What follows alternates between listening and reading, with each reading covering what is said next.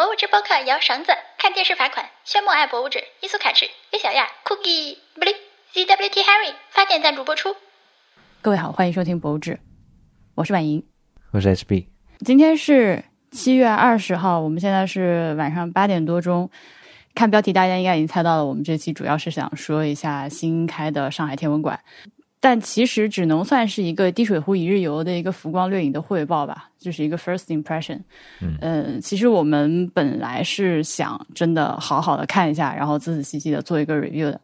结果 这个后面有很多个但是，所以就今天不可避免的会变成一期闲聊节目。那其实我们在录音的这个时候，我现在有一点分心的，因为我在呃看到我那个博物志群里面有朋友被那个困在河南的那个大雨里面。郑州的那个大雨超吓人，我们不知道今天晚上会发生什么情况。就是现在已经电信和联通已经不行了，就是城里面只有移动还在撑着，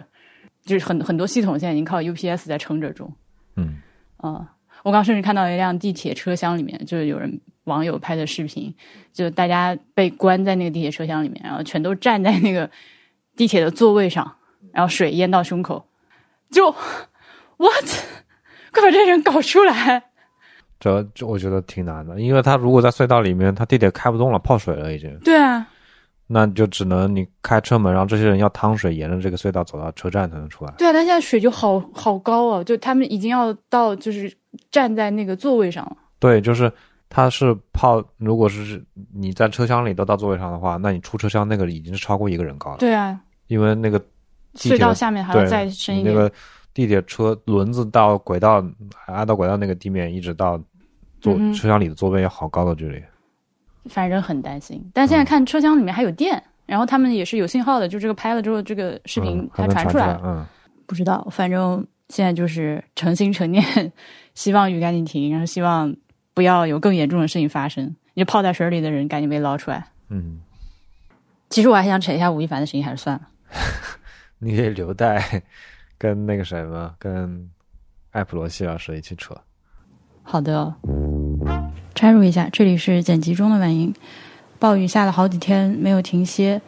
而且这个雨从郑州下到了周边的各个城市和一些乡镇，他们大家了解的程度不多，城市化的水平更低，受灾的情况并不比郑州好到哪里去，却很有可能并没有得到应该有的关注。那天晚上我们录完音了之后，呃，睡觉，两个人都，我和波比都不太睡得着。波比突然跟我说：“我觉得同胞这件事情是真的。”我说：“你怎么了？你展开讲讲。”他说：“之前德国发大水看到了，呃，虽然也是很心疼，也是替灾民感到非常的惋惜，非常的难过的，呃，但是呢，没有像郑州下暴雨这样有一种切肤之痛。”看到郑州那边有房子被冲塌了，人被冲走了，就好像塌的是自己家房子一样，那种难受的感觉，呃，是只有同胞才会有的。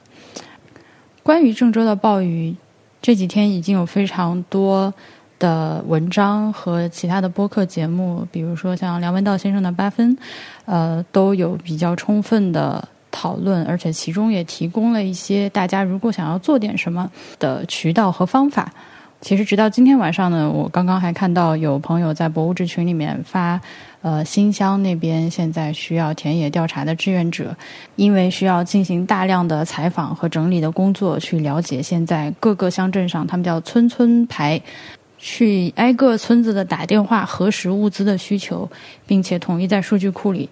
这样才知道怎么去组织一线救援队或者物资组，但是他们的志愿者要求是一定要说新乡附近的这个方言，要是能沟通的，呃，否则的话可能难度比较大。那其实我看到这个招募信息的时候，我第一反应，哼，我作为一个老河口人，算不算会说河南话呢？呃，后面我去 B 站上搜了一下新乡方言长啥样，好像。我估计我去了之后会添乱，所以我就把这个招募信息的链接贴在本期节目的 show notes 里面。如果你是会说新乡附近方言的话，呃，比如说是像呃郑州啊、焦作、开封、济源，或者是山西阳城、晋城、临川这一带的方言，应该都是可以帮上忙的。如果你有时间愿意做点什么的话，可以看一下这个链接。我今天剪节目呢是七月二十五号，台风烟花。终于慢吞吞的登陆了上海。我借住在朋友家里，呃，家里还受到了台风的影响，停电了。呃，在这里我要非常非常郑重的感谢收留我的李林，他把房子借给我住。呃，今天你能听到的这期节目，包括未来的两期博物志，都是因为他的收留，才让我能够比较安心的有这么一小段时间住在上海。呃，慢慢的把节目录出来、剪出来、发出来给大家听。感谢李林。那现在已经是周一的凌晨了，接下来的两天台风登陆的这些地区，呃，当然了，风会很大，雨会很大，大家就为了安全尽量不要出门吧。今天在上海天文馆里面，波比跟我说了一句非常好笑的话，他就是我们就逛完了，非常累，从那个旋转楼梯上慢慢往下走，放眼望去全是人。波比说：“你看，现在。”你眼前看到的每一个人，都是可以半夜起来抢票，并且成功抢到的人精。真现在整个天文馆里面，所有人都是人精，我要笑死。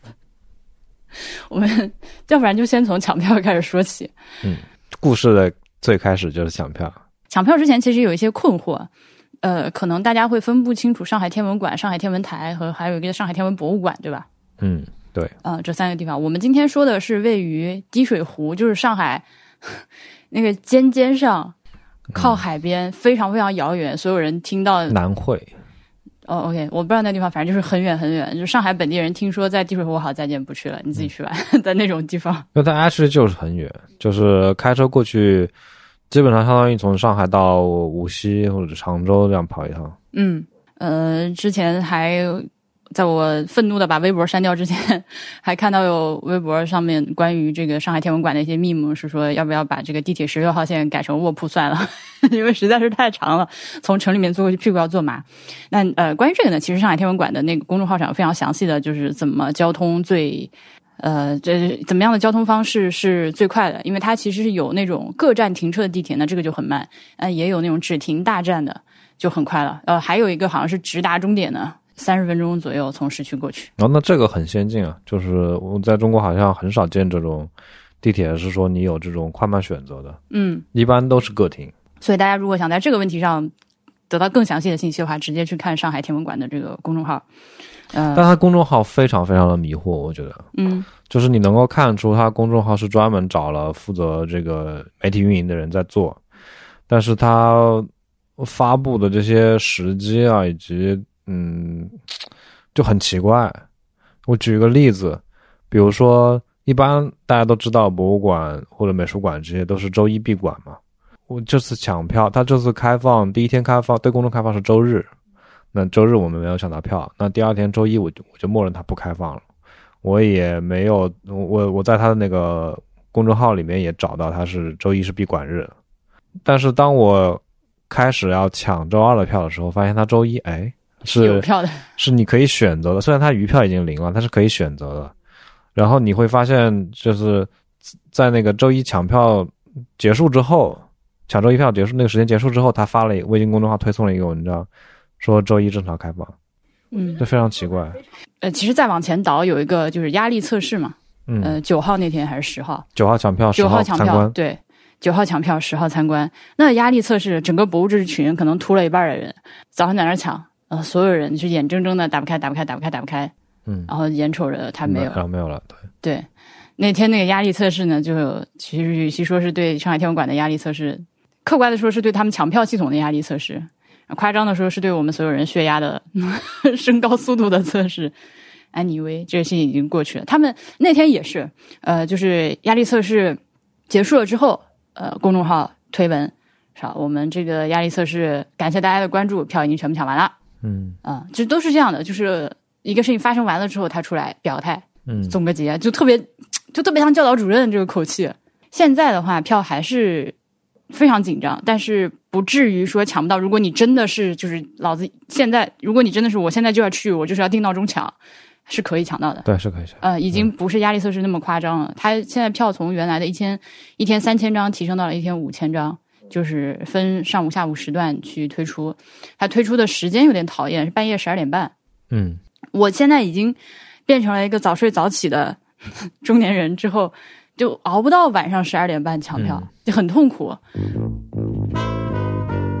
说到这里要更正一下，就是我今天晚上正在剪着这期节目，突然间看到上海天文馆的公众号发了一个推文，说以后开放购票的时间从晚上的十二点半改到了上午的九点半，终于大家不用熬夜去等着抢票了。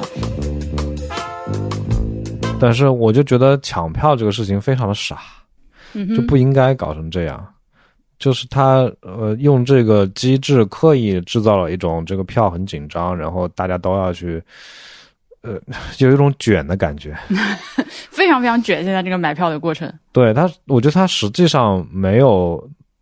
就他不是一个值得说所有人你是要顶着这个前面几天，然后去呃半夜守着这个抢票系统去刷刷刷刷刷刷的这么这么一个事情，就有点搞得有点像春运了。其实，因为他这个馆，他一年四季都开着的，而且他每天放出的票的 actually 也不少，所以你如果没有赶上这一嗯前面这一波。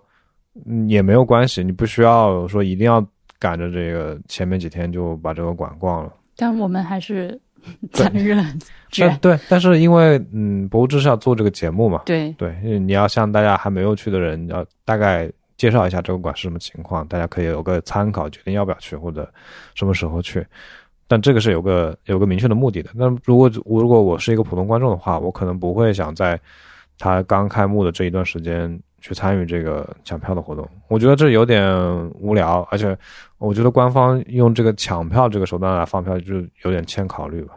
那你觉得应该咋整？就比如说登记、呃抽奖、摇号这样的，我觉得是比较科学的。像一些呃，比如说一些比较重大体育赛事啊，奥运，比如说嗯足球世界杯，什么那个欧冠、欧冠联赛这些，都是这种你先登记。然后我我抽多少的票？比如说今天放三千张，我就在这所有人登记里面摇奖摇出三千个人，然后给他们票就可以了。嗯，这样的话，其实大家压力都会小很多，心理压力会小很多。对，而且这样其实是更公平的。嗯，你不能说只给那些能够熬夜的、能够快速熟练操作手机的人参观机会。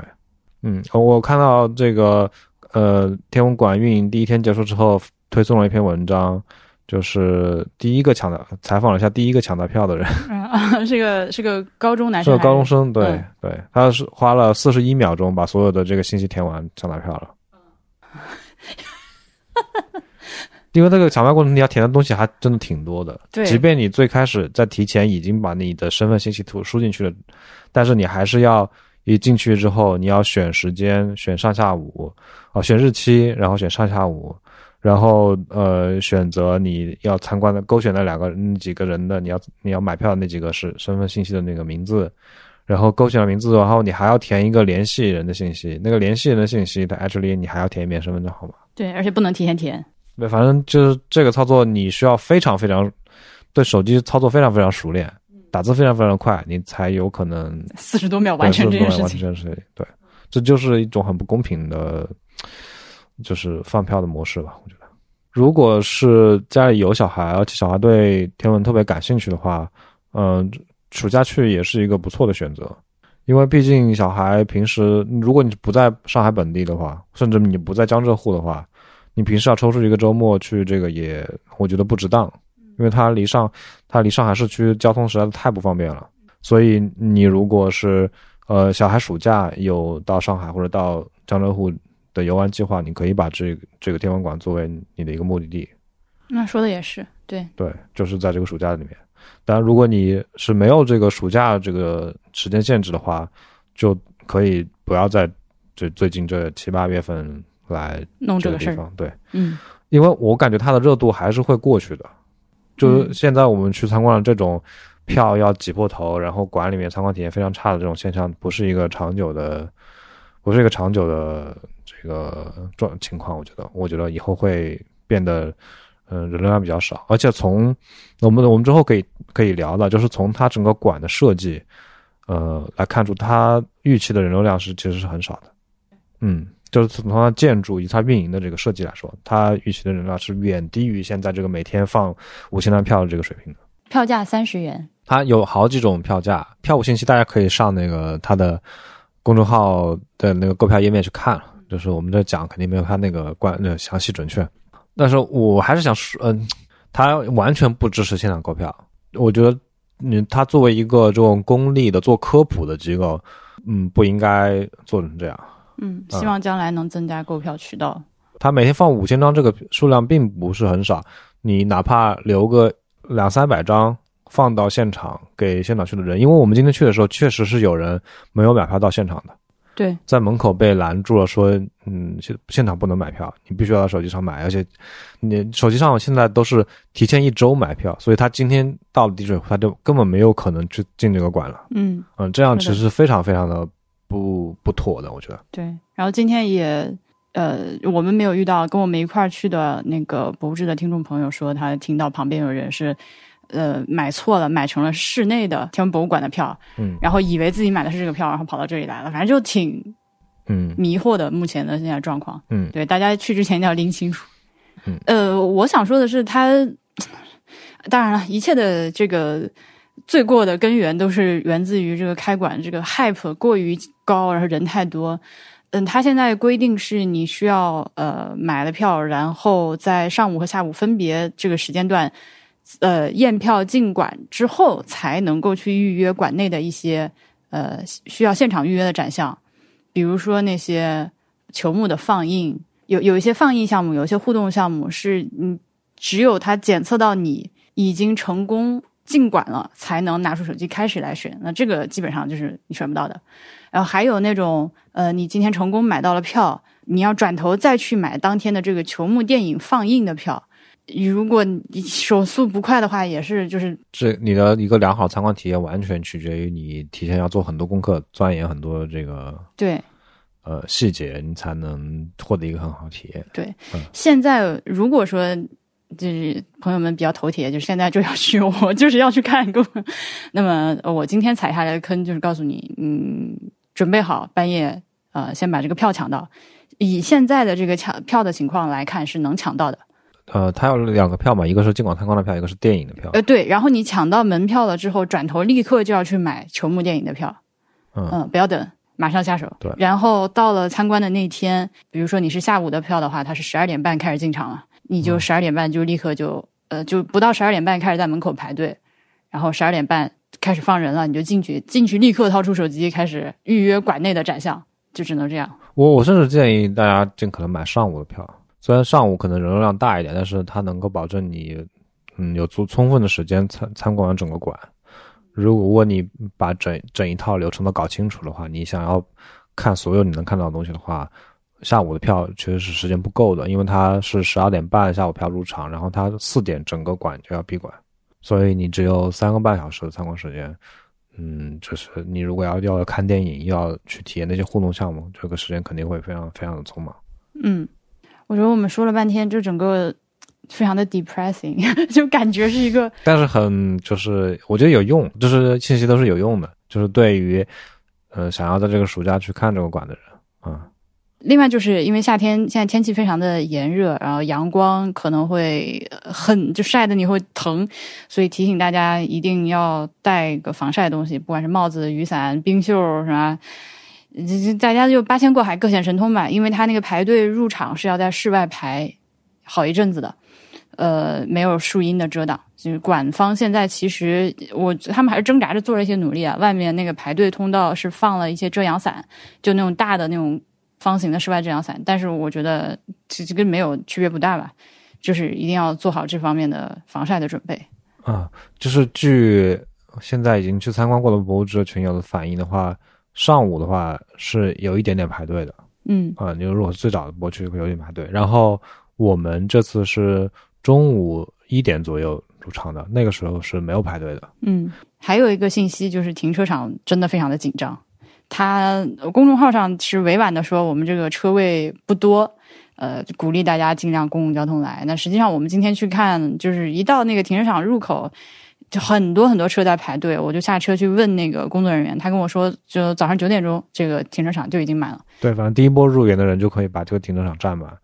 然后也可以把周边几个附能够步行可达的停车场都占满。都占满，对，然后有一个，我们现在我们今天采取的一个比较 hack 的方法是，离那个天文馆大概有个一公里，一公里两一公里多一点的这么地方有一个酒店，然后它的停车场是没有设任何这个门禁的，然后呃停车场的位置也比较充裕，所以你可以把车停在这个酒店的停车场，然后再想办法步行也好，或者是打车也好，到这个天文馆参观。对，大概就这样。但然后当时那个停车场门口的那个大叔非常好笑，他我说那怎么办？那大家就在这边等吗？他说是啊，这些人都不愿意，就车都不愿意动啊，就在这儿硬排着。我已经报警了，一会儿交警就来。笑死我了。嗯，好，那我们我那我们把这个关于抢票啊、怎么到啊这种大概说完了一遍之后，现在开始说到这个天文馆本身好了。嗯，首先就是它选址嘛，我觉得造成它这种车位紧张，呃，选址占了一个很大的 啊，做了很就是有很大的贡献，因为它选在了一个事实上用公共交通比较难到达的地方。虽然就是有这个十六号线可以到滴水湖的地区这片地方，但是你从地铁下来的话，还是有很长一段路要走。特别是这个暑假天的话，因为大部分参观者都是带着小孩的嘛，嗯，所以家里有车的话，他们肯定是优先选择开车来的，因为嗯带着小孩要走一段这个大大太阳的路，确实是很辛苦的。但是他在这个选址的这个前提上，以及他这个面向，他他肯定预计到自己面向的主要是这个青少年的观众，或者是这个家庭为单位的观众。嗯他自己卖票的策略也是这样卖的。把这些点都定好之后，但他这只给大家提供了很少的一百多个停车位，我觉得他整个这个运营的思路就很很混沌，很不很不清晰。嗯他不知道自己要怎么把这个事情做好，或者是说他根本就没有想着要把这个运营这件事情做好。批评的如此狠烈吗？对啊我是想说，嗯，我觉得他，你就看他的建筑做的，其实他做的挺新颖的嘛，一看就是他那是的那空间也是经过，就是经过一定设计的。嗯，啊、就 经过一定设计的，就是他他还是有一个呃，你能看出这有一个空间设计这个概念在里面，嗯。呃，起作用的。但是，嗯，他有了这个室内空间了之后，他完全没有考虑这这个空间跟周边、跟他的这个有呃跟他的观众发生联系的这么一件事情。就他嗯没有考虑一个观众怎么样从上海到达这个馆，然后怎么样去进这个馆，然后怎么样参观，怎么样出来，这些都没有。他嗯，基本上就还是一个甲方请了一个可能说可能可能是很厉害的这么一个建筑大师，然后给了一套这个建筑方案，完全也不管不顾跟周围环境是怎么样联系的，反正就是有一栋这个房子，这个方案就给你了，然后他就把这个方案搬到这个现在这个位置上给它盖起来，啊，大概就这样了。嗯，至于你配套设配套多少这个车位，以及你这个进出馆的这个路线，以及你这个离这个公共交交通以及公共交通，你以及你这个观众来参观公共交通的便利程度，都不在它整个这个馆的设计的考量范围内。嗯，我是觉得，呃，这它的这个选址、建筑、场地以及和周边的这环境的这个关系，就太典型了。就是我们这两就这几年反复反复看到这种我称之为火车站博物馆的东西嘛，嗯。而且这个地方它还、呃、透露出了一种要带动起一个原本不是那么兴旺的区块、一个地区的这种任务，就好像你要把一个所谓的呃把人流量往这引网红之类的东西，对，建在一个没有什么人烟的地方，嗯带动一下后进地区的感觉，哎，就很就很烦人。而且它这种，它就是一个地块嘛，没有什么 就很讨厌的一个词啊，没有文脉。它呃不管不管任何和周边的那个呃居民区或者是环境的关系，反正就这儿有块空地，哎，看着还挺合适，好划给你们科技馆，你们拿去搞吧。嗯那其实就是围绕这块空地四周围，也就是大马路，嗯没有什么东西。嗯它几乎就没有配套设施。因为它这个非常非常的大，这个园区其实里面有很多没有利用到的空间。对，我是觉得你那个大草坪啊，你就不要搞了，你就把它改成停车场吧，求你了。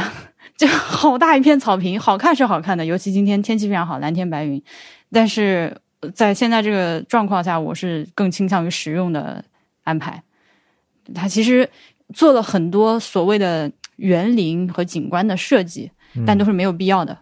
过度大的一个地块，会导致观众在参观的过程中走很多不必要的路，尤其像我这种懒人弱鸡，就啊下来就好走半天啊，在室外顶着太阳排队，然后你从那个里面走走走走走，展现巨长无比，看完了之后要去旁边参观那个什么太阳塔、什么天文望远镜，还要从出口先出来，然后走巨远的路到那边再去 再去那个验票进去，进去完了之后还要返回主展馆，中间隔那么远，神经病。嗯，就是还有一个比较，这这方面比较明显的弊病，就是它，我们到那个地块那个十字路口嘛，它的主入口面对其实是朝着马路的，但是它那个主入口面前就拦了各种造景的东西，嗯，对你走不过去的。它实际上可以走过去。我出来的时候往那边看了一下，就是我从那边可以走出来，但是你一个第一次到这个地方的观众，你是不知道这个地方能不能过的。嗯然后因为你又看到所有的这个呃人和车都是在那个停车场入口在那排队，嗯所以你会默认那那是才是一个真正的入口，所以你会走到那儿去。大概你会绕一个很绕一个很大的圈，你会多走大概五百米的样子嗯啊。如果是天呃温度天气都很适宜的这个呃时候的话，可能问题不大。但是像今天这种大太阳暴晒的情况下，首先给每一个人尽管之前已经火血血压已经上来了，给每一个参观的人在进馆之前就来了一个下马威，嗯啊，就不会让你那么舒服的到这个馆里去。你说这个事情有有非常方便，虽然不优雅，但是立刻就能解决，就是你在这儿摆个大牌子，真的就是摆个大牌子，尽管从那儿走就可以了。我觉得是他在设计上有问题，他不应该把那个主入口隐就做的做的那么隐蔽，让人不直观。他就应该把门就放在马路旁边，让你来的人，我我车到了马路边，我就知道在这下车，我就可以进去。他不应该在前面造那么多景。说到这里，我今天剪辑的时候，正好有一个建筑师朋友景路，就所见所闻的景路，他跟我在一块儿，然后我就跟他一起看了一下上海天文馆的这个总平面图。我会把这个图加上我自己的标注之后发在本期节目的 show notes 里面，欢迎大家听到这里的时候跟我一起看。呃，它的这个地块位于临港大道和环湖北三路呃加出来的这个夹角里面。我们开车过去的时候呢，是从临港大道从东南方向开过来，然后经过路口右转到环湖北三路上，试图从位于环湖北三路上的停车场入口开车进去，停车未果离开。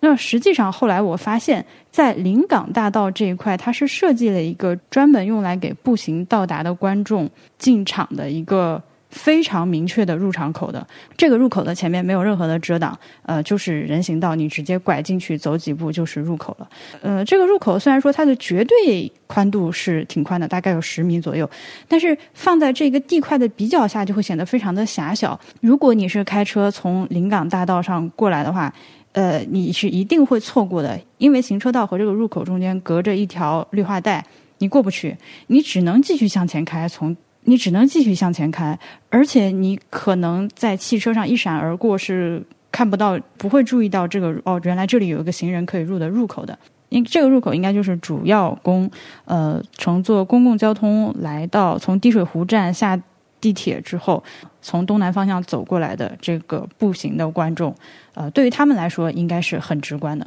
那至于我和波比说的这个，呃，在门口层层叠叠，让你看着很迷惑，不知道入口的这个东西是什么呢？就是在这两个路口夹角这个直角的区域，呃，大家看平面图就能发现它有很多这种装饰性的屁用没有的这些东西，它会平白的让你变得更迷糊，看不懂我这个到了路口我是应该往哪边走。如果你是打车来的话，如果不幸把下车地点定到了这个刚刚我描述的这个给行人用的入口的话，那你有可能需要违法穿越绿化带才可以走进去不是不太行。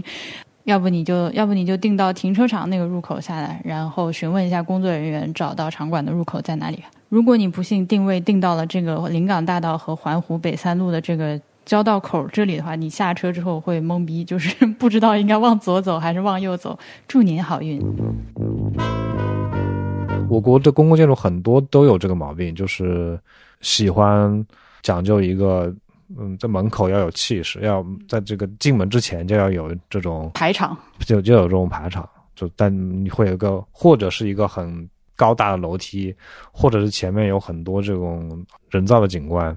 就摆在前面，让这个入口显得不那么直观。有一个比较正面的例子，就是南京有不是有条长江路嘛？那个路上有一个呃美术馆，那叫什么美术馆来着？长江路上是那个江苏省美术馆。呃，是在那个一九一二那个前面那条路一直往西往苹果店那边路走，就是有一个人民大会堂，有一个有一个美术馆，是国啊是之前民国时期的国立美术馆，但是我忘了、哦，那个就是省博，呃，是那那个就是省美术馆我忘了。叫什么名字了。就是这呃，人民大会堂跟这个省美术馆这两个建筑都是门紧挨着马路的嗯，啊，这一点非常非常的难得。就是你在现在看来，其实在上海也能找到很多这样的，老建筑改成的博物馆，不，你你可以找到很多这样例子的公共建筑，就是它人行道直接迈一脚就进门了。对它这种进入的便利性，就可到达性，是远超我们现在看到的这种讲究规制、讲究排场的公共建筑的。对，这个博物馆如果这天文馆如果是就是我是皇帝，就是我来说了算的话，我可能会直接就是你出了地铁就可以从就进去了。嗯，但是就这种就可能太理想了一点，因为它涉及到很多个方面的沟通。对，当然当然了，博物馆其实它的这个安全性啊，这种都是都是问题。但是我是觉得，就是今天的一个公共建筑，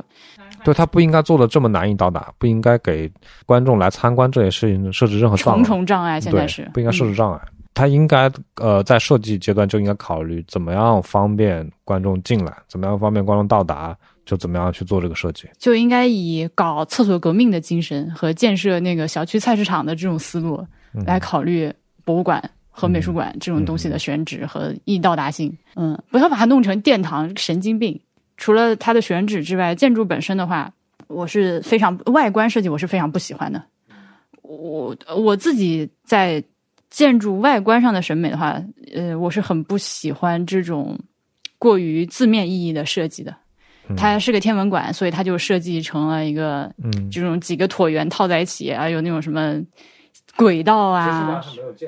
就好比说你要做一个呃杯子博物馆，然后你就把这个楼盖成一个杯子的形状对，就是这样的啊，就是北京福禄寿酒店，就类似这种东西吧。我觉得这是一脉相承的。它这这现在这个天文馆的外观设计，就是它可能没有那么具体，它可能没有那么就是我觉得它已经很具体了。对，但它已经很具体了。是的，我觉得很没意思，而且它白白这么大块地块，中间空那么多需要走的路，好，这件事情我不能再继续吐槽了。但是，一旦走到了入口处，呃，包括进入建筑内部之后，我的感受就立刻变好了，越来越好。就今天人这么多的情况下，嗯，还是能很明显的感觉到它在路线的设计和空间的体量上的这种实用性和易用性，我是觉得比较舒服的。呃，虽然说这个天文馆进来之后也是一个挑高的大中庭，但是它不是没有意义的，它因为它中间为了有复刻摆。呃，我觉得是复刻摆去放这个是配合这个空间来做的。对，就是这两件这两件东西非常有机的结合在了一起，嗯，呃，把本来是一个很讨厌的大而无当的空间，就准确的运用了起来，这个是很好的。其实我们今天看的航海博物馆也有这个特点。对，这个航海博物馆一会儿再说。然后它这个空间既然中间 有一个中庭，你就知道下一下一句话我要说的就是啊，它的展厅是围绕这个中庭四面展开的。就我觉得这个话我真的也是在博物志里面说好多次了，嗯这是一个非常套路化、格式化的。它其实是一个旋转向上的，它有点像三星堆。我们看那个它那个建筑，就三星堆比较老那个建筑，它也是一个大的旋转上去的斜坡。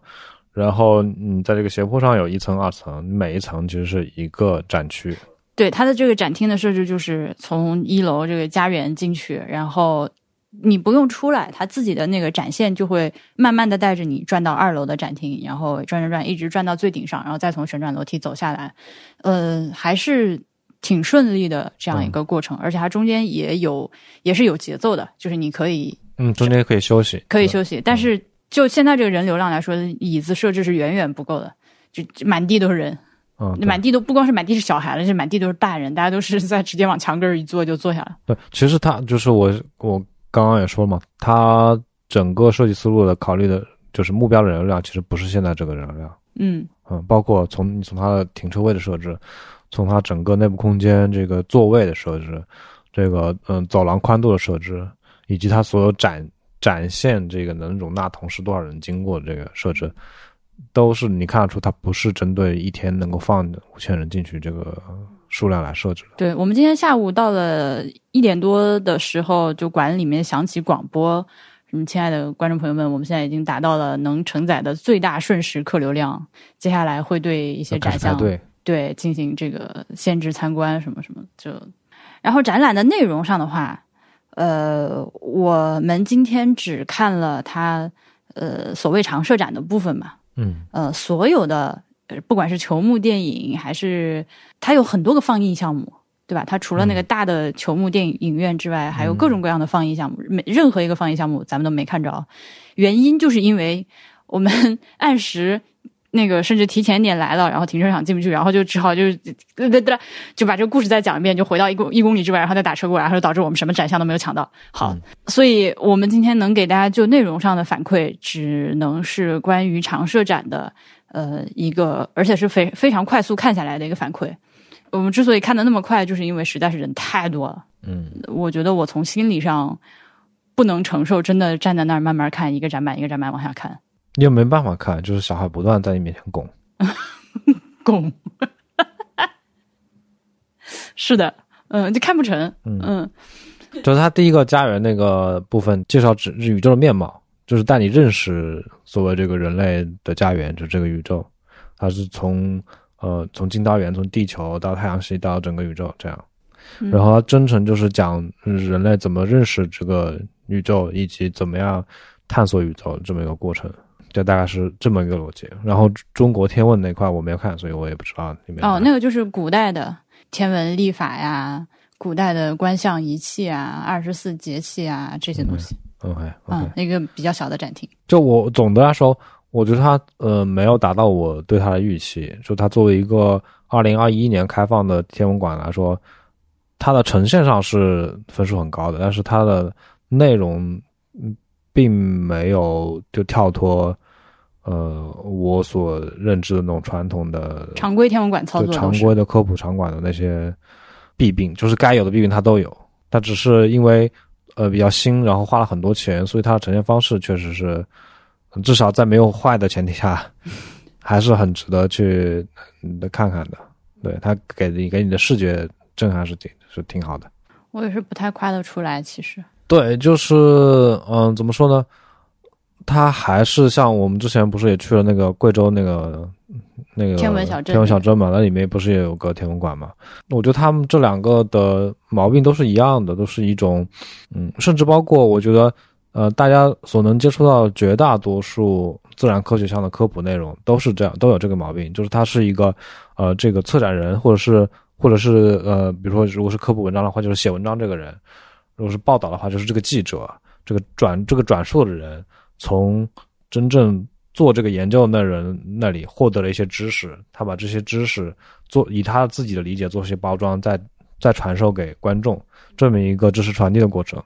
那这个传递过程，因为它有两次的这个转手，所以你就无法保证它完全准确，而且这个知识是从呃，它的受众是从做研究的这个人。一直到嗯做做专专业这个研究的人，传递到这个对这个事情完全不理解不明白的这个素人的那里的，所以他的这两边的两头的背景也是完全不一样的。所以你你把同一段信息从一个背景挪到另一个背景，所以这个信息能够产生的效果是完全不一样的。因为因为素人这边他脱他脱离了这个专业者那一头的他所拥有的那些知识背景一些知识结构。他从中取了这么一段话，前不着村后不着店的，这么一个这么一一一两句话，或者是一段话，或者是一篇文章，甚至是，嗯，你都就这段话本身是正确的，然后他可能是正确的，然后他也对他在，而且我看的时候也每句话都看懂了，就每个字上每个字都看懂了，但是最后其实是对你缺少那个知识背景、知识框架，你就无法理解这这段话到底在说什么。嗯，我觉得我们可以举一个比较具体的例子，呃，你说是举这个多普勒效应的例子，还是举那个？diagram 那个例子，嗯，我觉得多就多普勒效应吧，我觉得还挺挺这个还挺典型的。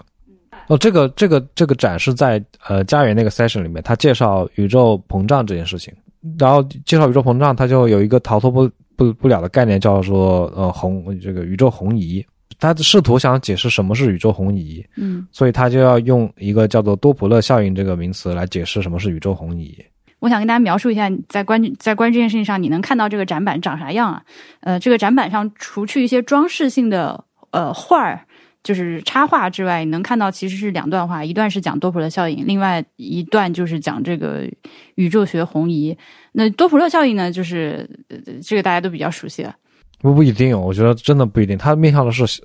青少年。OK，如果是一个呃，比如说是理工科的大学生，那肯定是应该知道，至少知道这个是什么东西。如果是一个理科的高中生，应该是听说过，嗯可能不太确定。但如果是一个文科高中生，或者是这个初中生、小学生，他是完全不知道这什么东西的。然后它搭配着这个展板之外，还有一个呃小的装置，就是一个水面上的涟漪，嗯，呃，嗯那个嗯波纹一直在变化，就是用用这个水波纹来模拟多普勒效应，就是大概是这些信息。对就是要在我们转达这个信息的时候，也不能忽略它的背景，要带着他的背景传达给观众，才是一个完整的信息。呃，这个背景是他在整个这个区域，他想呃展示宇宙膨胀这一个我们现在所认知到的事实。解释宇宙膨胀的时候，天文学上有个很重要的概念叫宇宙学红移。这个红移就是说，你可以理解为所有天上所有的天体都在远离我们。然后我们用这个它远离我们的这个程度，远离我们的速度来给它定它的距离，大概是这么一个呃概念。你你有了你有了这个大背景下，你想要向大家解释什么是宇宙膨胀，你就必须要让大家理解什么是宇宙红移。你要要解释什么是宇宙红移，你就必须要解释清楚我们是怎么样观测到宇宙红移的，怎么样察觉到这个事情怎么发生的。那察觉到怎么发生的这个事情的核心的概念就是多普勒效应，但是这里面有一环是，因为它给的这个多普勒效应的这个展示是完全针对这个波的，不管是声音也好，还是这个水波也好，它用一个装置展示的是水面的波纹，然后它展板上展示的是声音的声音的传播。就是一个火车驶向你的时候，它的声音是变尖的；远离你的时候，它声音是变低的。中间就缺了一环，你怎么样从这个呃声音传播的高低，呃转换到我观测到宇宙红移这个上上上面去？这个中间那环它完全丢失了，以及为什么多普勒效应和宇宙红移小有联系，这一环它也丢失了。就是如果你是一个有一点宇宙学基础知识的人，你看到这三个关键词：宇宙膨胀。呃，宇宙学红移、多普勒效应，你脑中就这个线就串起来了，就已经对脑补起来了。对，因为你你脑中已经有这个网络了，它在这个网络的一些节点上给你点亮一下，提示一下，你就知道他在说什么了。但是对于一个纯素人的话，你没脑中没有这个网络，他给你点了三下，你永远你只看到这三个点，你不知道这个点是怎么联系起来，也也不知道他点这三个点是干嘛。呃，基本上整个展都有这样的毛病，甚至我所见到的绝大多数的科普。项的内容都有这个毛病。你之你之前不是跟我说那个，就是浦东美术馆他们有那个展做的非常好嘛，就是能够用这个非常就非常清晰的把艺术这件事情给它说明白。这个其实也我觉得也是科普项的展应该做的一件事情，就是他要用非常清晰，不要让人去猜，不要让人去这个这这个无端乱乱乱想、乱遐想的这个方式。去把这个他要解释的概念解释清楚，就像比如说我们今天在那参观，就一开始一进去，不是有个太阳的模型嘛？然后它有一个小装置，是它其实它的想他想要做的是模拟这个光子从太阳内部呃逃到太阳表面，然后发射到宇宙空间中的这么一个过程。他就做了一个小球在里面那个盘上转啊转啊转啊转碰碰碰碰，他嗯没有解释这个呃整个模型为什么是这样。所以你会搞不清楚那个粒子到底是什么粒子。虽然他写了一个是光子，但如果你没有去仔细看那个读那个文字的话，嗯，你会认为所有的这就是一个粒子，然后、嗯、some kind of some kind of particle，然后就有一个孩子的父亲就在跟他解释，这是太阳内的原子怎么样从太阳内部发射出来的过程。你如果把这个光子换成原子的话，你整个就是基本概念都错了。嗯，啊、呃，这就是这个东西它没有做好。没有解释清楚，所以让人去产生一些错误的联想的这么一个很很很实际的例子。嗯，对，今天真的是不停的听到家长在胡解释。对对，所以就是这个科普是科普这件事情难就难就是就就就是有这样的这个难点。嗯，它需要嗯、在一张白纸上把整个网络构建出来，而不是说你去采访了一些真正很懂的科学家，他给你的几个名词、几个概念，嗯，你把这几个概念在嗯纸上列出来，就别人就可以看得懂的。而且我们今天参观下来，还有一些展示内容逻辑组织上的问题。就是呃，我们从前面沿着这个展线往后看，你不是经常会提出哦，这里他应该其实先把什么什么说了，嗯先解释一个基础的概念或者知识，这个再说现在他展示的这段，观众才能看懂。嗯结果我们走着走到走到后面，可能到二楼了啊，才发现哎，嗯刚刚觉得本来在那里应该解释一下的东西，在这儿出现了，嗯，什么光的玻璃二向性，再到二楼有一个小装置在那。对我我我我觉得这种现象可能是因为它每一个展区是由不同的人负责来提供内容的，所以他们之间没有联系。一个人觉得他把他要负责的内容几个点点明了，那我的工作就完成了。那另外一个人他顶了另外一些点，但这些点恰好 A 区的点和 B 区的点恰好是应该交织在一起成成一个网络的，但他没有做这件事情，就都放在不同区域，变成了各自孤立的这个知识点。就波比今天参观的时候就是爆言啊，嗯，我我我是觉得他的水平真的不应该是这样的。作为一个嗯二零二一年就是上海就上海天文馆就是一定是国内标杆的这样的一个馆，嗯它开了之后，其他很多各种馆都会以它为标准对来制定自己将来的这个展览的内容和方向。对，基本上我觉得这个馆它就可能奠定了中国今后二十年、三十年天文科普这件事情的基准线。对对，但是它基准线画成这样的话，我就我就感觉到非常的难过，对这个事情。嗯。嗯同这个听众朋友们，这真的不是我们夸张。其实根据我们这几年在国内看博物馆，是你能感觉到这个非常明显的时差。嗯。呃，同样的，不管是科技馆还是呃自然博物呃自然科学博物馆，在上海的，在北京的，然后你再一层一层的，呃，上海的比北比南京的可能先进个五到十年，嗯。南京的再再比下下下一个就是发展阶段的城市再先进个五到十年，然后你要到老河口就是还没有，它中间的时差是真的是要差几十年的。对，因为上海它就传承担了一个给全国传播这些，就一层一层往下传递嗯，这个理念的这么一个作用，就是有这个模范的地位。但是他这个模范做成这样的话，我就，唉，只能叹 气。一边参观一边说，这些人真的应该找我来给他们做展览。对，但是 actually 从他的那个顾问名单里面，他真的有很多是做天文研究的教授。对啊，我们今天在那个呃探月的那一块，呃，它展板上还非常具体的给出了三个呃这个部分负责呃提供内容的顾问的名字。然后 which 有个顾问单位写错了。嗯嗯，对，那那个顾问恰好我认识他，所以他我知道他单位写错了。这里面这些小错误还是有有一些的，还是有一些英语单词拼错了之类的。呃，就是我从我甚至从他展的那些展板的内容就知道，他肯定是咨询过专业人士的。嗯，不然写根本写不出来。对，不可不然你根本不会写那个点。你作为一个普通，如果是以普通人视角的话，你去想要了解宇宙，你根本就不会涉及到那个点上。嗯你一定是呃问了在做这个方面研究的人，他知道这个点是很重要，他做他从他从他的这个 vision 里面，他的这个视野里面知道这个点是很重要的，所以我把它拎出来给这个普通观众看。但是你普通观众 vision 里面你是看不到这个点的，就就就会显得很突兀。你会发现，在一个试试图尝试用浅显的这个用浅显的语言把整个宇宙面貌解释清楚的这么一个是大的背景下，突然出现一个非常具体、非常细致的、非常尖端的这么一个研究的点 我来出来。举个例子好了，呃，就是今天看到有个银河画卷这块啊，描绘银河系，它它是分它是分两小段话，一个是第一段话是银河系结构，第二段话是描绘银河系。在描绘银河系 （Mapping the Milky Way） 里面，他说，身处银河系中，何以描绘其全貌呢？通过一些特殊的观测技术，我们可以透过浓密的尘埃看到银河系的边缘。天文学家利用深肾长肾基线长基线干涉 （VLBI） 技术，对，就是这个点。你作为一个普通人的话，你把这个词放这没有任何意义，他也不会关注到，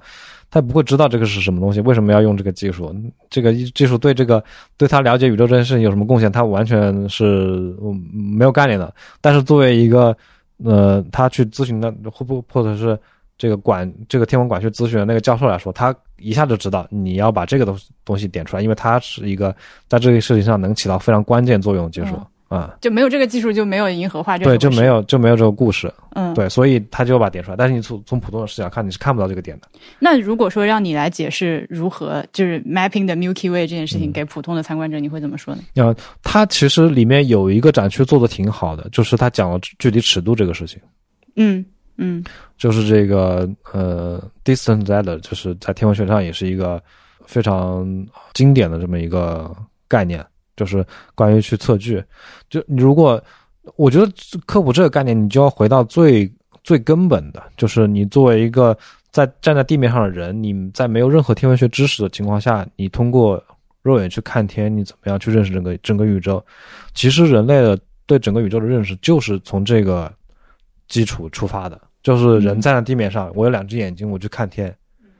然后我怎么样去把这个宇宙的面貌描绘出来？这个事情要做的就是你要带领观众走完这个整个流程，嗯，而不是说你站在一个已经有了所有知识网的情况下，我告诉你这个点是很重要，那个点很重要。那就具体来说的话，如果你要做这个事情，现在落实到一个展厅里面，你打算怎么样跟人说进这件事情？就是哪件事情？银河画卷，什么是 mapping 的 Milky Way？嗯，就你大家可以想象，呃你我什么鲜艳的知识都不知道，然后我站在地球上，我想看天，然后看到了银河，嗯，你会发现它是一个非常这个特殊的存在嘛，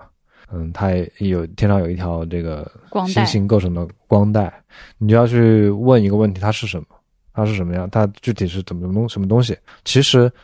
这个问题在几个在在整个展里面几个地方都点到了。对对，嗯，都人类怎么样认识银河系的？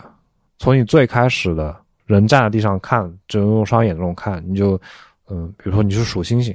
对吧？然后你去看看这个光带里面到底有多少星星，然后它们这些星星都是什么样子的，你去给它做一个简单的分类，这就是最第一层的认识了。嗯然后你就要，嗯，你会意识到，人去看天空的话，他只能看到一个二维的图像，但是实际上这个宇宙它是一个三维的，所以你就要去去测量所有这些星星它们之间的距离，这样你才能给这个，呃，把这个平面的这个天上一个亮条这么一个图像扩充成一个实际上它在三维空间中的样子。相对位置信息。对，就是你有这个距离信息之后，你就可以把每一个星星都给它一个在空间中的位置给定出来。你就你得到的就不再是一个天上充满亮点的这么一个画面，而是你有了一个空间中充满星星的这么一个三维的模型。嗯然后你就涉及到测距离这个事情，然后测距离就是要用到这个展里面说过的那些距离阶梯的那些方法，就一级一级往外推的那些方法。他这个展里说到的这个肾长极限干涉 VLBI 技术，就是这些方法里面的一级。是现在最先进的技术吗？是这个意思吗？不是，它是嗯，怎么说呢？这是针对不同的距离有不同的测定方法。嗯，这个 VLBI 这个技术，它就是能够针对银河系这个这个距离内部去测定方法的一个可以说最好的手段吧。但是他在天文测距方法这个展板上没有提到这种测距方法。对它，它不是测距方法有一个视差嘛？对，对，它是属于视差方法的一个具体的实施的一个技术，去实施这个视差方法的一个技术。OK，所以你要解释清楚，我要我有测距离这个动因，然后我有了哪些测距离方法，然后我要针对这些测测，我要怎么样把这些方法落实成实施的技术嗯啊、这样你才能把整个这个事情说清楚。或者说，你如果不一定要说那么细的话，你甚至可以不用说这个技术，你就介绍一下大概有哪几种方法的原理就可以了。就你刚刚说的那个展板，我就觉得两头都不挨着，它又落实到了非常具体的技术，但是又没有嗯把这个具体技术是怎么样一步步的推导到这的这个过程说清楚。嗯，我在我我现在脑中在想的是，对于一个普通的参观者，嗯，什么样的、什么程度的信息是合适的？我觉得什么程度的信息都是合适的，但是它一定是基于一级一级的架构，而不是说空降出来一个知识点给你。啊、空降一个知识点，什么样信息都不合适。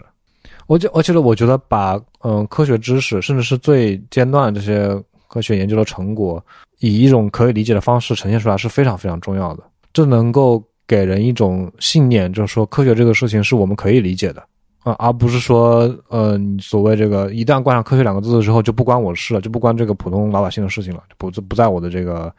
嗯想要去这个了解的范围内了。嗯，他就把它呃神圣化，把它偶像化，这种是非常我觉得非常反智的一种做法。他就是他给这个整个社会的呃社会舆论的反制增加了非常大的这个促进作用。我觉得科就像这种科普馆，它就应该让所有人都意识到，即便是非常尖端这些科学知识，也是通过人一步一步、一步一步认知的不断扩展这个认知边界到了那了。就是你我这个馆能够做的，就是带领大家走一遍这个认知边界扩展的过程。然后就会给大家一个，就是给所有参观这些这这些个馆的普通观众一个信心，就是这些都是可认知的、可可接触的、可触摸的。就是这传，我觉得传达这个理念是，甚至是比你去传达知识本身更重要。就是你比你去传达宇宙究竟是怎么样子，这个知这个知识点本身更重要。因为我觉得人是他怎么说呢？天生会惧怕那种。特别离你你特别有距离感这种东西，一旦这个东西，一旦你某个事物让你感觉到你是可触摸的、可可达到之后，你对他的这个观感立马就会变得更加亲切。嗯，但是作为一个天文的科普的馆的话，嗯，它因为一定程度上保持这个不能说是神秘感吧，是一种浪漫的幻想。嗯，我觉得这非常不不对。这不是一个做科普应该有抱的理念。嗯，就你不能靠这个东西浪漫化去引起人民对它的崇拜，对它的这个敬畏。我我觉得相反，你应该把它尽量嚼碎，把细呃，就是说说清楚、先浅显、说明白，让所有人都可以接受，让大家把科学这件事情嗯去魅，让大家能够接纳身边所有东西都是都是可以。呃，都是有为什么，都是有为什么，都是呃，科学都是可以渗透在你的日常生活中的。其实我也，我就我我想到了，我为什么那么反感三星堆那个，嗯，那个博物馆的陈列，他也把考古、把古文明这个事情过于浪漫化了。我觉得这也不利于普通观众去接呃去真正获得知识，嗯，去真正认识三星堆的文明。这个天文馆也是一样，你把一个。这个科学知识过于浪漫化之后，你是其实是不利于人们去接受它的。就是不是它有一个那个征途那个展区里面不是有介绍很多这个天文学家他们的这个成果嘛？我不是跟你说，他应该换个思路，就是介绍每个人的生平，就是去介绍各个呃每一个对人类认识宇宙这件事情起到重大推动作用的这些科学家，他们这一生到底是干了什么？他们是怎么样成为现在这个？他们就怎么样有现在这个现在这样的成果？这这这这个道路，你简单介绍一下。这个其实也是能够非常呃促进把科学祛魅，呃，这个这个这个。嗯，他现在的展示的内容就是呃点，他会提很多，就是 name dropping 啊，他会提这些大佬，每个人都会点到，然后会呃简单的两三句话讲一下他的人生最大的成就。就天文学上的贡献是什么？现在是这样一个展览的方式。对他，他那个其实不是基于人，他是，呃，他是提了一个技术或者是一个，他是以人类认识宇宙，以以人类文明怎么样认识宇宙这个整这个以这个呃线索为脉络，呃，比如说你认识宇宙有哪一些重大发现，然后重大发现发现这个发现的人是是谁发现的啊？这样这样的来点出来的。这这样，其实你也你也会把这个科学家以及他们做的这个事情有一个浪漫化的想象。你觉得这个人好像他并不是普通人，他他他对他的功绩就是发现了这么一个伟大的定律。其实你去详细了解每一个人，比如说这些开普勒、惠更斯这些呃古典一点的，甚至像现在现现或者是这个什么 hershel、这个 Hubble 这些近近视一点的人，他们其实每个人都是有呃都是从普通人出发，嗯嗯嗯，不断的这个学习，不断学习，不断探索。才有了这种发现，我觉得这个是其实对参观这些，呃，天文馆的小孩能够起到非常嗯大这个激励作用的这么这么一些展现方式。他们他们这个我觉得他没有做好，嗯，明白，嗯，就我不是我想我想做那个天文科普节目嘛，我都想好了，就是嗯里面有几有几期是我要去采访我认识的这些处于不同层次的这么一些天文学研究者，嗯。我要采访那种特别老的老教授，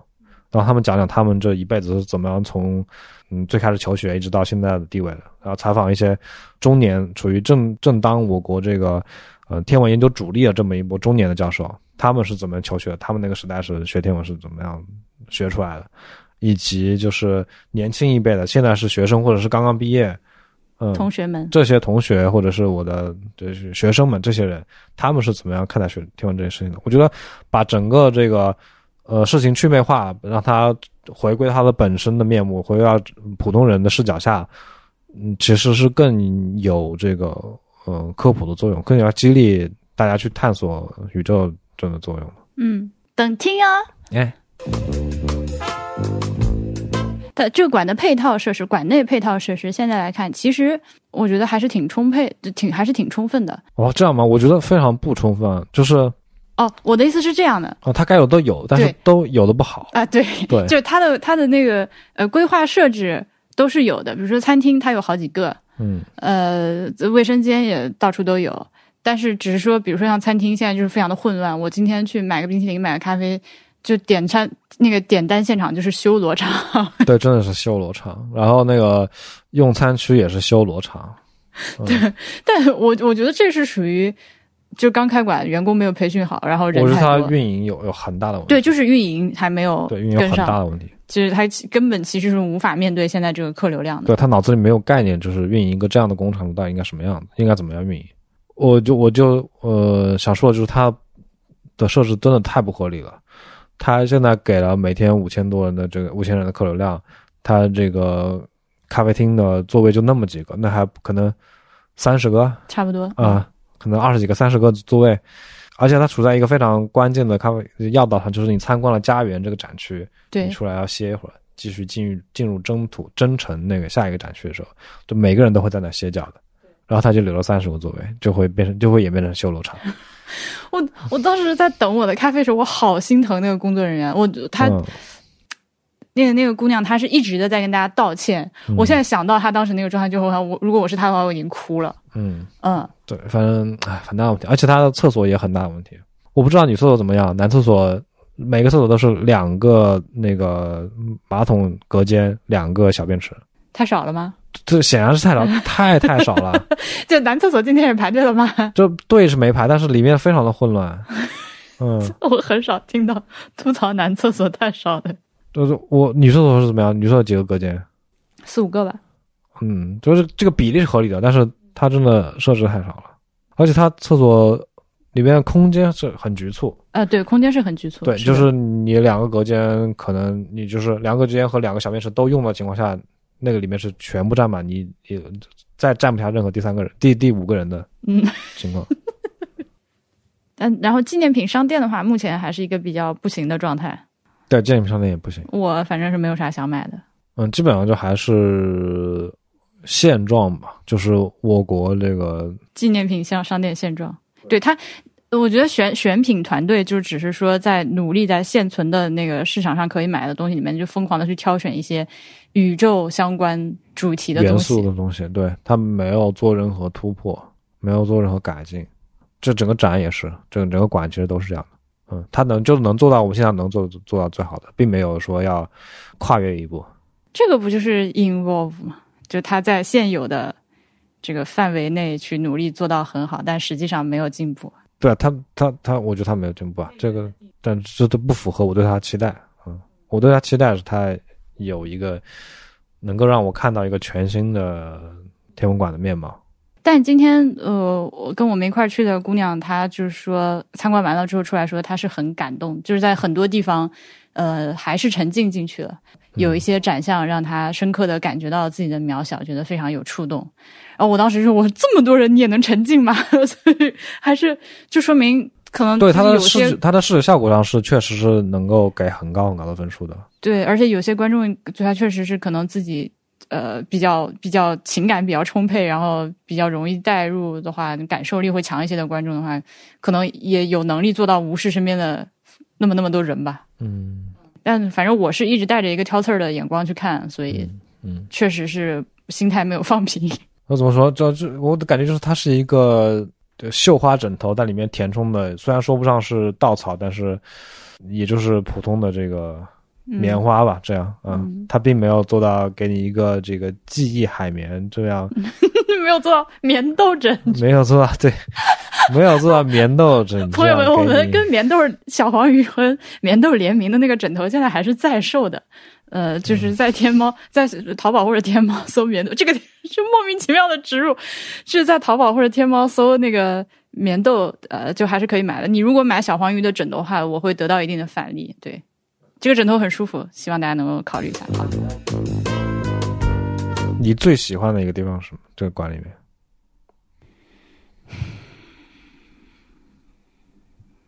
嗯。那我先说，嗯，我觉得他所有工作人员的工作态度都很好，他所所有的工作人员，就不管是这个餐厅的，还是这个卖东西的，还是这个导览，还是这个管理维持秩序的，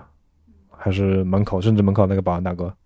精神面貌的，他们每个人都是有着抱着一种专业态度在做他们现在做的工作的，嗯，这一点我呃确实觉得上海还是嗯全中国领先的地方。我刚把你那个问题就是 literal 化了。我我我最喜欢的地方是两个地方，一个是妇科柏，那个东西真的很，呃，就是周围全部围满人的情况下，依然有一种催眠效果。嗯嗯，我就可以可以盯着它看看很久。啊，因为它体量够大嘛，它能够一个非常，它自带 monumentality 这个装置，是吧是吧？嗯，对，让你感受到一种科学的实实具象化。对。它本身就凝结了科学精神，让你看到科学在你眼前摆来摆去。嗯，然后另外一个地方是我因为没有抢到票，所以没有进去，所以没有看成的那个球幕电影。但是它那个地方的建筑设计有一种古典建筑设计的美感。OK，是这个这个是是这样的，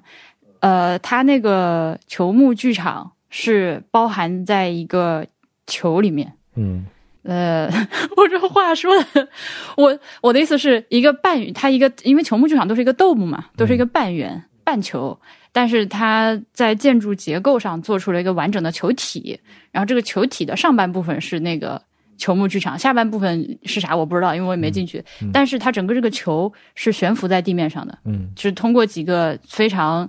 相对它体量非常细的几个那个支撑结构把它支撑起来的，你看起来就是悬浮在一个下沉的室内广场上空，有一个巨大的球体，然后灰色的球体，然后科幻感是吧？对，有很大有有很强的科幻感，而且这个球的一圈是镂空的嘛，上面有天光可以照下来，就是沿着这个球的边缘下来。我为什么说它有一种古典建筑的美感，就是很像我们。就是之前在学博物馆学的时候，呃，博物馆建筑这门课，嗯，呃，老师会介绍一些就是早期欧洲博物馆建筑，就是几百年前的欧洲人的名字，我是真的不记得。但是 他们会画一些类似这样的，呃，很就带有神性色彩的宗教仪式感，就是宗教感或者仪式感很强的建筑，用来做博物馆建筑。当然，这个东西好坏是因为。博物馆本身，它就确实一开始是从这个神庙这个概念来的，它是代表着人类对于未知的、对于知识的、对于智慧的一种崇拜的一个场所，所以它采用了这样的一种当年的那种古典建筑形式。嗯，现在我觉得，如果说能够在建筑中以一种 down to earth 的方法来实现这样的一种致敬，而不是去。嗯，在展览内容上对于科学进行浪漫化，那我觉得是好的。嗯嗯，我在疯狂的对他做价值判断中。嗯，反正说了半天，就是我很喜欢那个地方那个空间。嗯，反正建筑设计的室内整体呈现的效果比室外好太多了。这个这个大球下面的这个下沉广场，我觉得是一个很好的冥想空间。嗯，是是的，是的，是的，是。要站在那个最低点，然后感受到你这样顶了个那么大的。对，悬浮了那么大一个球，那种感觉非常妙。嗯，那个低点可以站人吗？下面可以，还有小孩在下面蹦来跳去。嗯，你刚才说啥？嗯，我想了想，我觉得我近一段时间对博物馆建筑体验最获得最好的体验是在闵行博物馆。对，就单说建筑这一点，这我不同意，但是我可以理解你的心情。你你你觉得最好的建筑是哪个？最近看到的吗？就是你能想起来的。博物馆建筑吗？对，啊，此处播放等待音乐啊，哒哒哒哒哒哒哒哒哒哒哒。就我们既然提到天文馆或者是闵行博物馆，那我想想一个现代建筑，嗯，当代建筑能拿出来讲一讲。我我正在想，哒哒哒哒哒哒哒哒哒哒哒。这两年没有看到啥建筑让我觉得非常满意的，就在国内这两年。这相比而言，矮子里拔将军，哒哒哒哒哒哒哒哒哒哒哒。那昨天看的浦东美术馆还行吧，但是这样的就是，它浦东美术馆是那个 Jean Nouvel 的工作室做的，嗯建筑实施就是最后呃怎么说，就建造细节有很多地方非常糙，嗯但是它选址首先可到达性比较高，从地铁出来之后是二百米走路，然后四周围都没有大型的广场，而且打车可以直接打到那个馆门口，你下车五米就是入口。它面对黄浦江的那一面立面，呃，如果将来能够充分利用起来的话，它它是一整面大立面墙，里面其实是屏幕的，你是可以放很多嗯。景观性质的图像的。嗯，但是据说现在因为呃这种大型图像的管控非常严格，嗯，比较敏感，对你可能只能放就是庆祝建党一百周年这种东西，或者上海我爱上海这这种还 OK。嗯你如果要涉及，比如说想在这上面播放一些当代艺术的东西的话，可能难度就很高了。是的，你有任何表达都是要严格管控。对，那这是一个很大的遗憾。但如果说这面立面可以好好利用起来的话，这个建筑还，然后进去之后，它的体量和路线都是让我觉得比较舒服的。呃因为浦东美术馆也是这两天刚开馆嘛，然后是是人爆多的情况下，它感受上让你觉得比上海天文馆人少很多，而且它没有盲目的去追求那种一个大中庭四周围是展览，然后一圈一圈往上绕的这种就非常中国格式化的展厅设计，嗯，以及它在空间的划分上和一些装饰性质的，比如说那个天花板上的灯轨怎么具体的去做上，还是有一些呃象征意义，有一些表达，就是呃包括那个建筑材质的选择上，还是有一些表达，还是有一些追求的。我还是蛮欣赏整个这个建筑的设计，虽然它最后做下来有很多小问题。你可以更多留在你这录浦东美术馆的节目。对对对，我回头会专门录一期浦东美术馆的节目。浦东美术馆，浦东，好，我好烦，吵死了。那我们可以简单聊一下我们今天浮光掠影看了一下的航海博物馆。对的，滴水湖一日游的上午，上午花了一个小时出头看了一下航海博物馆。呃，说到这里，其实我是建议大家，如果要安排滴水湖之旅的话，就是时间安排的充分一点，搞个两天吧，至少。两天一夜，对，第一天，但滴水湖那附近其实有几个地方可以去，就是我们最初的计划是要看航海博物馆、天文馆和去洋山岛，嗯，嗯，但是，呃，well，理想的情况下，你可以对，如果你是两天一夜的话，可以把这三个地方都逛了。对，对，然后而且我发现滴水湖的，就题外话，滴水湖它嗯的靠海那边风景挺好的，而且它湖本身环湖那圈风景也不错。但是因为它是个正圆形，所以看起来非常的吓人。我就是看地图有一种觉得这里在养什么不得了的东西的感觉。而而我们从上海其实开车往这个，因为滴水湖这边其实旁边是港口嘛，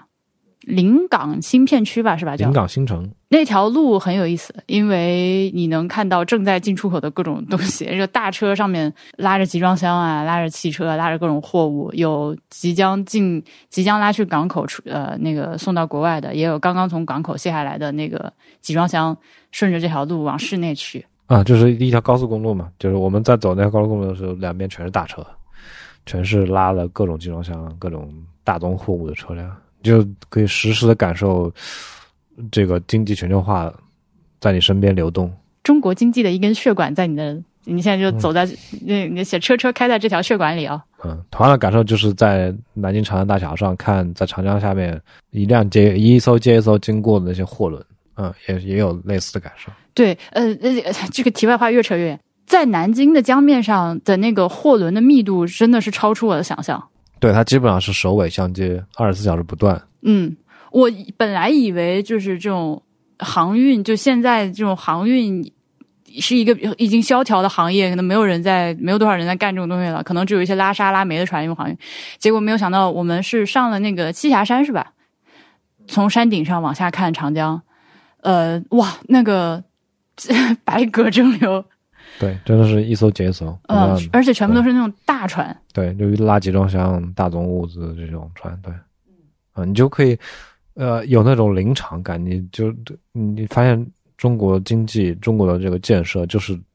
你看得到、摸得着的这些东西。哇哦，突然间的爱国发言啊！我们国家真厉害，我们政府很有钱呐。我们政府很有钱是用来形容上海天文馆的，航海博物馆也可以。航海博物馆也是。对，航海博物馆。是一个意外的非常喜欢的地方，我强烈推荐给大家。是是是是。你如果要来滴水湖的话，你请务必一定要安排一天去航海博物馆。他心中的打分，在我心中打分是比天文馆要高。我也是，他在我心中打分也比天文馆高。对，因为天文馆就是上海天文馆，我没有看到任何我没有见过的东西。嗯，可以这么说。嗯，但是 但是航海博物馆里面全都是我没有看过的东西，好新鲜哦。哎，它的建筑我也挺喜欢。嗯，它那个建筑晚上，嗯，OK，它那个建筑分几头说。我们呃，昨天晚上到呃那个滴水湖地区附近的时候，其实开车经过了那个航海博物馆门口，然后我立刻就要求你掉头，我要从门口再经过欣赏一次，还要拍张夜景的照片。它夜晚就像一个，它就是一个大贝壳。它是模仿了一个帆船吧？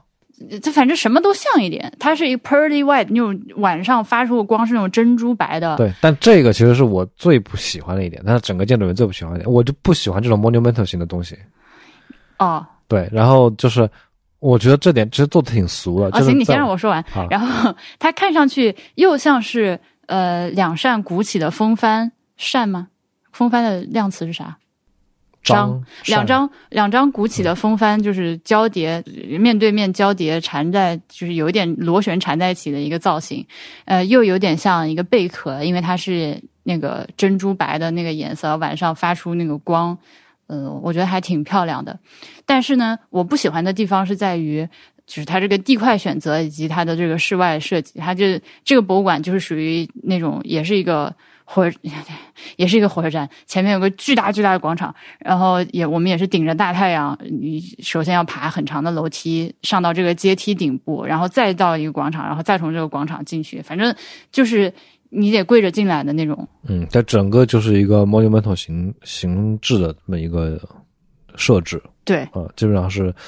这个有这种崇拜感，就反正它是复现了古代神庙那种逻辑吧。对，哦，这个跟航海博物馆一马路之隔，路对面，但我现在没有查对面是个什么衙门口啊。反正正对着博物馆是一个一看就很气派的大衙门。哇，那个那个机关单位的那个门口，哇，怎么那么大？那个门比人民大会堂都大吧？不知道，反正很大，这巨大的一个门，我就哈。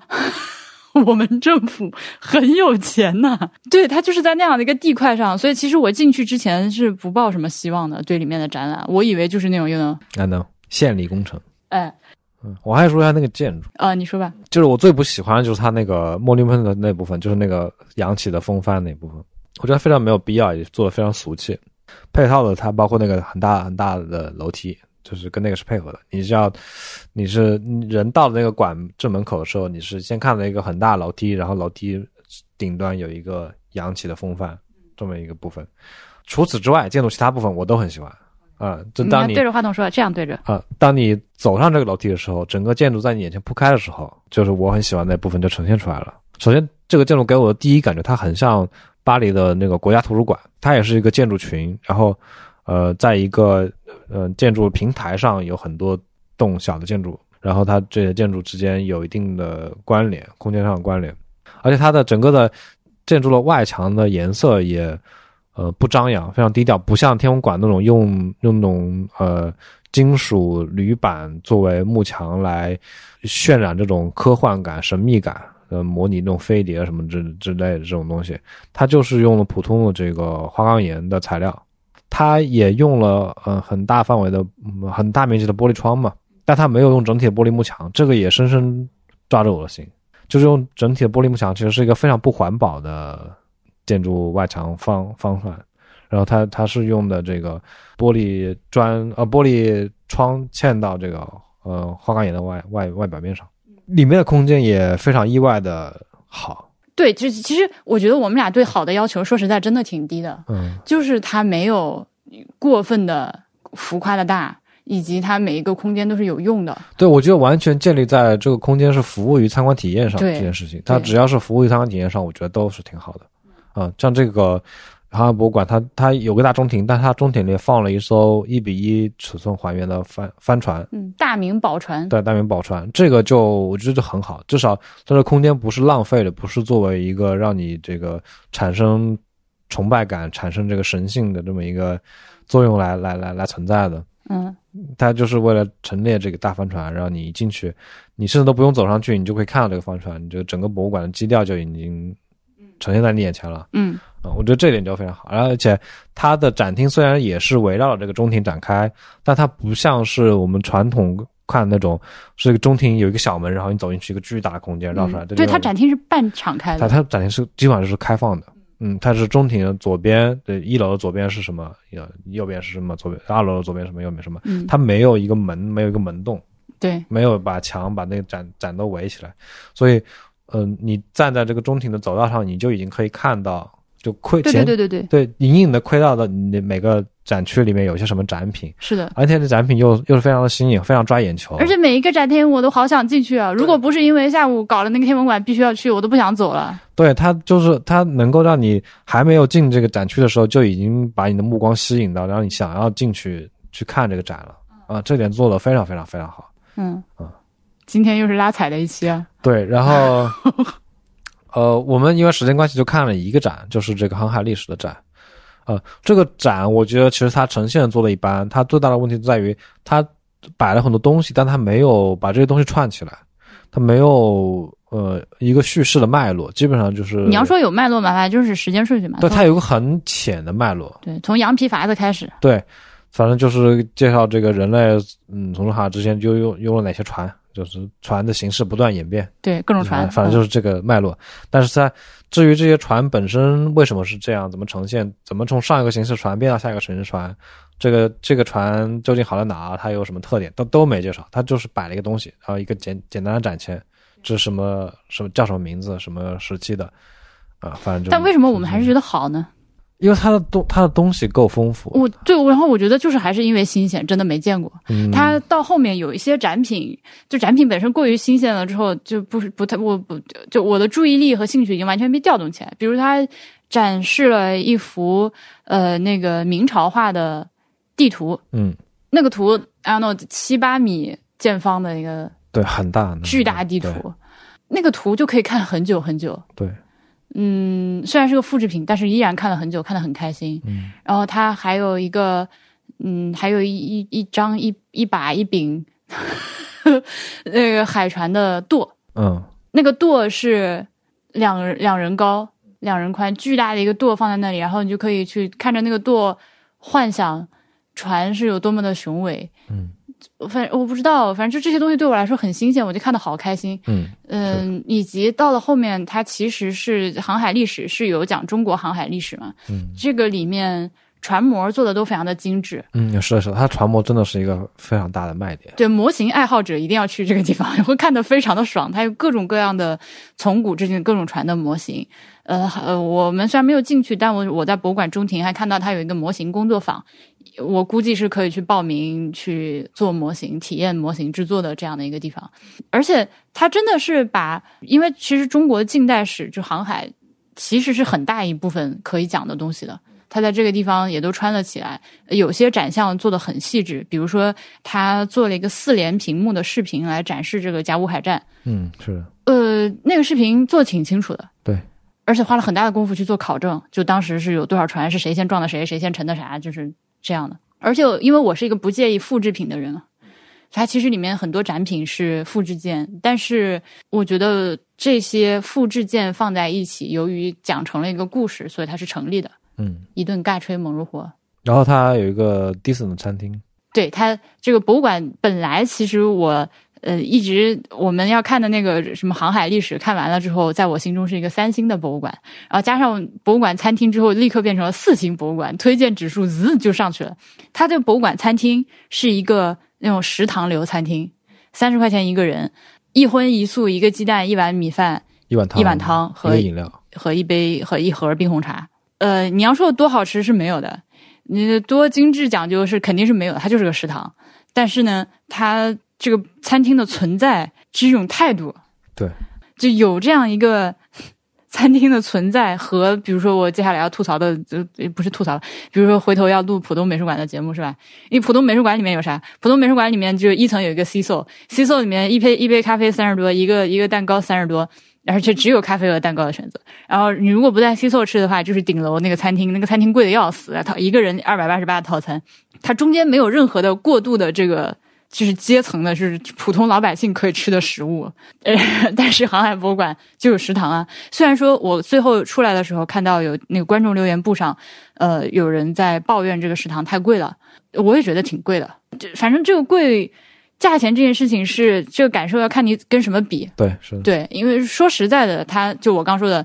一荤一素一个汤这样，三十块钱确实挺贵的，嗯嗯，对吧？嗯我我觉得我可以理解为的贵人，但是他，我我我想说，它不贵也是有理由的。对我，我觉得它不贵也是有理由的。我我觉得像这样一顿饭，它理想的状态应该是在十五块钱左右。嗯但是怎么说呢？它有，它有给你这个选择，它没有逼迫你非要去买那种九十多块钱一个的汉堡，嗯是吧？像复兴艺术中心那样。而且它在这个餐厅旁边还有一个 proper cafe，嗯，正儿八经的咖啡馆，而且那个咖啡馆的内部装饰还做了航海主题，嗯，而且不是那种特别 cliche 的，还还挺就是还还可以的那个装修设置的一个。嗯，就是至少是我们俩愿意走进去的那种装修。对，而它那而且它的厕所，它厕所里面也有一些，就处处都有一些小心思，比如它那个厕所，嗯，隔间的门后面那个挂钩是一个船锚的形状，嗯就很可爱。嗯那当你发现的时候，你就哦，但是让我们俩都觉得很遗憾的是，商店不行。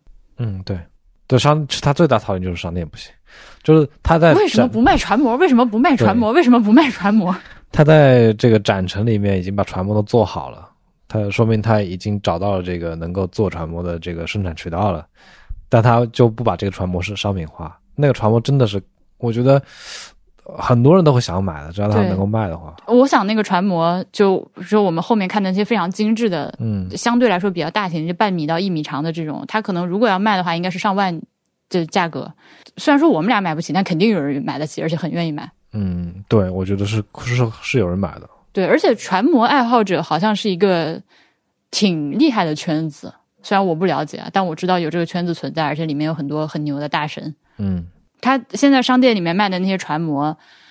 就都是智商税，miserable，都是 miserable 或者智商税。嗯，有那种就是金色，就 是纯镀金船模，我就哦，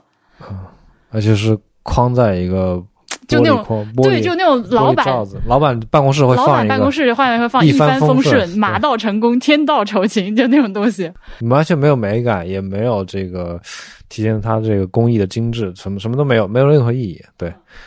就它展品里，就是它展陈里那些船模，是真的让人看到。如果对啊，就像我这种对模型完全不感兴趣的人，看到他那个展柜里的船模，有种爱不释手的。就如我想很想拿在手里摸摸、把玩一下那种感觉。嗯，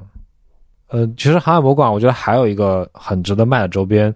就是船上的水手真实在用的物品，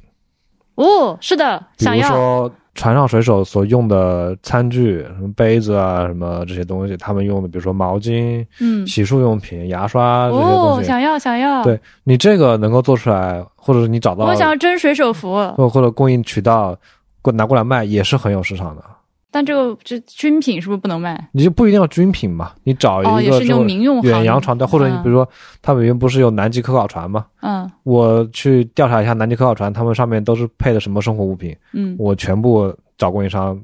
做一套，放到我这卖，都可以，这就肯定会有人买的。想要想要。对，以及那些大的这种集装箱用运输船、航运公司，他们的这个船船船上水手的生活用品是什么样的？嗯，这些都可以拿来卖的。哦哦，说到这个船上的船船船船员的用品，说到船员的用品，突然间有一件事情，虽然和节目 没有什么关系，但是我最近有一个发现，就是嗯就是我们有一个发现，市面上卖的微波炉没有左面开门的，嗯，大家不信的话可以自己去调研一下，没有，就是没有。我我我，就是没有。我再强调一次，这个事情多么的不可思议！这么大的一个市场，没有从左面拉左边拉开了微波炉。现在能找到的最多就是从上面往下开，这样这样拉开的微波炉，但是它的操作面板也在右边。我家就需要一个左边开门，而且旋钮啊什么操作面板在左边的微波炉不存在。然后呃，那个博物志一个群友，呃，在德国的一位建筑师小姐，他他他对这事情挺感兴趣，然后他就帮我去搜了一下，然后他发现那个什么像西门子啊这种就是嵌入式的微波炉的话，在德国其实这个型号国内没有。就是他是搞这种建，他是搞建筑设计的嘛，他们会需要采购这些东西。Anyway，他发现就是这些品牌有极个别的型号是可以，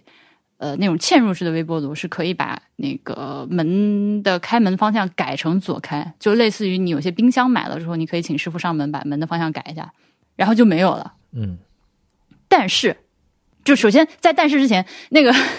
微波炉厂家们，你们是咋想的？我就不信了。就是中国这么多的家庭，难道就没有？我我相信是有很大一部分人的需求，就是他家里的那个厨房的那个实际的空间和台面的空间，就是门在左边开要顺手很多，从右面开就是每天都要扭着腰在用的。Anyway，但是我们今天在那个天文博物馆，不是我们今天在上海天文馆里面，他摆了一个一比一的中国的空间站。嗯，然后这空间站你是可以走进去参观的。嗯，这空间站里面，呃，就展出了这个航天员平常这个生活工作的这个操作界面，呃，他们的包括什么睡袋啊、健身房啊、厕所、厕所啊，都都有展示。然后其中就有他们吃饭的地方，呃，用的是这个航天专用微波炉。航天专用微波炉就是从左边开门的，而且它的那个操作那些钮钮都在左边。我当时看到的时候，喂。老板，我要买这个。我们家需要一个航天专用微波炉。你有没有发现一个很奇怪的是？嗯，微波炉都在右边开门，而冰箱都是默认在左边开门。对的，对。但是冰箱有，就但是冰箱很对，很容易改门改门。但是微波炉你改不了门。对，冰箱默认都从左边开，冰箱没有默认从右边开。是，所以我发现我们家的客人，因为我们家的冰箱由于位置的关系，就请师傅改成了右边开门嘛。但是我发现好几次，就是上我们家来做客的客人。他会就是下意识的伸手就想从左边去抠那个门，这个很奇怪。我就想搞清楚为什么冰箱默认从左边开，微微波炉默认从右边开，这是一个值得探讨的话题。或者冰箱，因为冰箱可以改，所以我对它没有那么感兴趣。我现在就想知道为什么微波炉是只能从右边开门的。嗯，我觉得肯定不是只能了，就是行业都做成这样的，就是做成这样了。而且它其实是个很简单的事情，对，它很简单的事情，就是你只要有一只厂家愿意这么改一下，是什么？立刻明天就能生产出来。对，好，没有了，没有了，要拜拜吗？那就那就简单，再见吧，再见。啊，不是加人制啊，再见。